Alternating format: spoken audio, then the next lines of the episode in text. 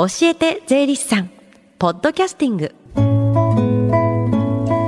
FM 横浜ラブリーで近藤彩花がお送りしています。教えて税理士さん。このコーナーでは毎週税理士さんをお迎えして私たちの生活から切っても切り離せない税金についてアドバイスをいただきます。担当は東京地方税理士会菅原茂雄さんです。よろしくお願いします。よろしくお願いいたします。雨ですね今日はね。雨ですね。気持ちがちょっと下がっちゃったりもするんですけれども、はい、今日は教えて税理士さん電話相談会が行われてるんですよね。はい、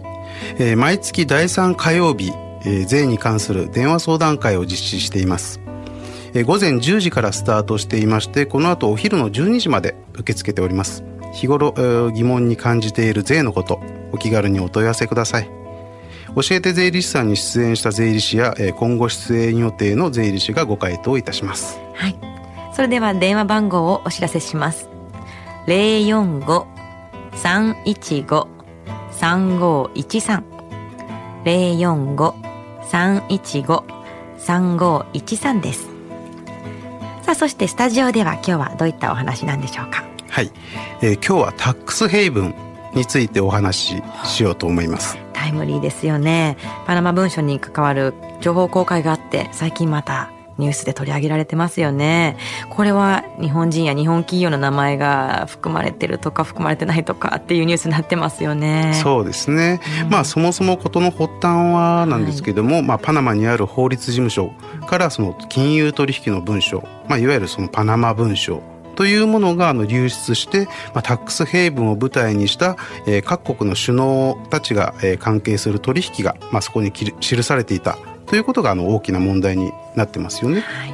でタックスヘイブンっていうのはまあ租税回避地とあの訳されて、まあ、法人税とか所得税の、えー、税率がゼロとか、まあ、もしくは極めて低い国や地域のことをまあ言います。うん、であのヘイブンっていうのはよく天国 HEAVEN と間違われることが多いんですけれども、まあ、実際は回避ということで HAVEN という意味になりますね。ヘブンじゃなくてヘイブンなんですよね。そうですね。はい、日本語にすると租税回避地なんですけれども、これはどういった仕組みになってるんですか？そうですね。えー、まあその前にあの近藤さんは、はい、あのアメリカで生活された期間があの長いというふうにあのお聞きしたんですけども。はいあちらで生活されてる時とかにこのタックスヘイブンっていう言葉っていうのは耳にしたことってありますか、実際ね向こうに住んでる時はまだ高校生までだったのであまり耳にしなかったんですよね。日本に帰ってきてからの方が、うん、うん、知ってました。そうですね、うん、まあ日本だけじゃなくて、まあ、海外の方でももしかしてこのタックスヘイブンっていうのは一部の人しか知らない、一部の人しか利用していないっていう、まあ、特殊なものなのかもしれませんね、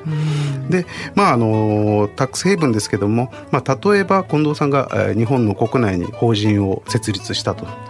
で、えー、売上を上げて経費払ってで残りの部分利益に対しては税金が課税する。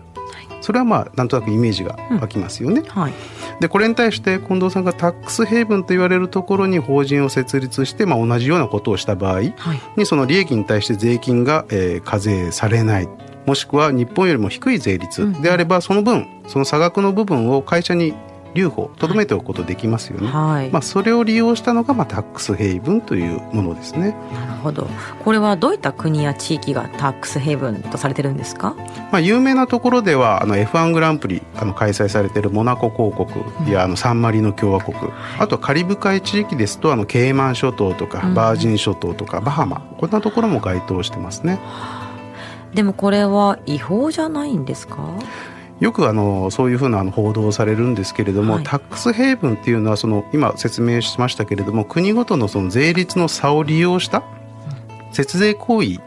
ですけれども、はい、それ自体は必ずしも違法というわけではないんですね。はい、まあ、ただ今回こういう騒ぎになっているのは、うん、その国の指導者って言われる人たちが、まあ、国民に税金を納めるようにこう求めておきながら、うん、その一方で自身はそのタックスヘイブンに資産を移転して、自らの税負担は軽くしようとしていたんじゃないかという疑問が生じているところ、まあ道義的というか、まあ、感情的というかそういったところですね。まああとタックスヘイブンというのはその不正なお金の流れを分からなくする。まあ、いわゆるマネーロンダリング。はい、はい、のあの場所ということで利用されているケースも多いようですけれどもそれはちょっと問題ですよね。そうですよね、このタックスヘイブンを行っている国や地域側には何かメリットがあるんですか？まあ、タックスヘイブンとその認定されているその国とか地域っていうのは、まあ、その大半が、はい、えー、まあ自分の国のその産業を持たない極めて小さな国であることが多いですね。はいでこのまま何もしないでいるといずれはもう確実に世界経済の自由化の波に飲み込まれて、まあ、衰退していくだけとなってしまうと。はい、でそれを避けるために税金をゼロ、はい、もしくは極端に低い税率にするという半ば強引な手法で、外国企業とかその富裕層の資金を集めて自分たちのその国土を潤そうとしているんですね。なるほど。日本におけるタックスヘイブンの実態は今どうなってるんですか？はい、えー、報道によりますと、まあ、ケイマン諸島に限っても、まあ、日本のその投資残高はまあ約55兆円とか、はい。えーまあ、別の報道によるとそれ以上というふうにも言われていますけれども、うんうん、まあ、アメリカに次いで第2位と。まあ、55兆円といってもそれは投資残高投資額ですのでイコール税金ではないですけれども、いずれにしてもとてつもなく大きな金額ですよね。ねうん、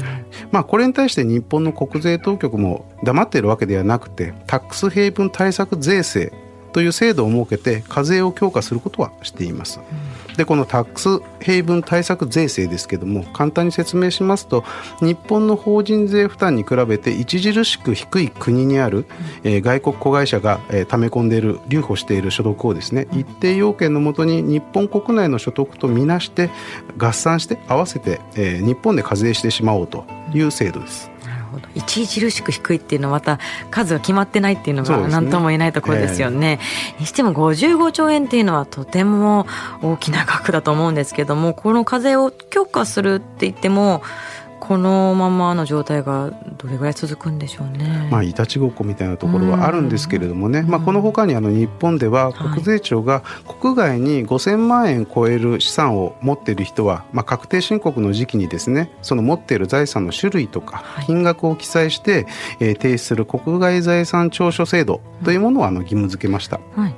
で、まあ、これはあのそれだけではなくてですね、まあ、私のあくまでも個人的な意見なんですけれども、まあ、タックスヘイブンを利用している企業からですね、まあえー、タックスヘイブンという制度がなかりせば本来納めるべきだったその税金を納めていただくことができれば、えー、税収不足とか財政難とかそういったあの問題が少しはあの解消されてですね、まあ、その結果もしかしてその消費税増税っていう問題もそういった必要もなくなってしまうかもしれないかなとは思っています。なるほど。まあなんて言ったって55兆円はもう見えてるわけですもんね、ね、早くこの問題が解消されるといいですね。そうですね。ではもう一度この後12時まで行われている電話相談会の電話番号をお知らせします。045-315-3513 045-315-3513そして最後に教えて税理士さんは、ポッドキャスティングでもお聞きいただけます。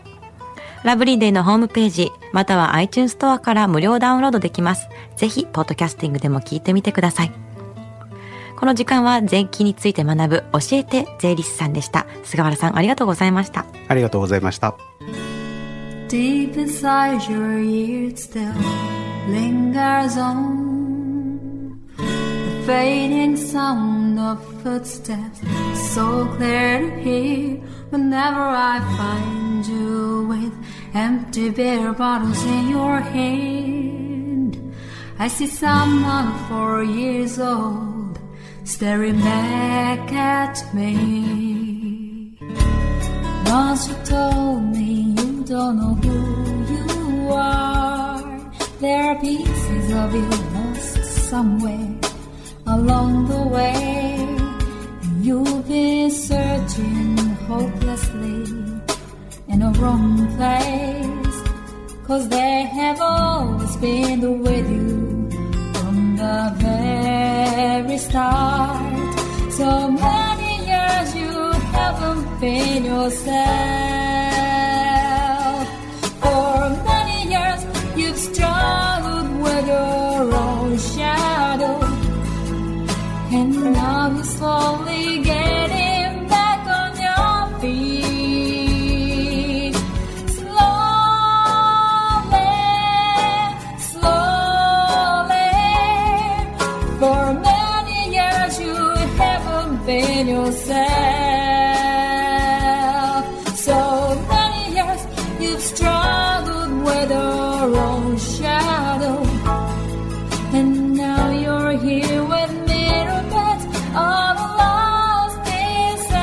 Together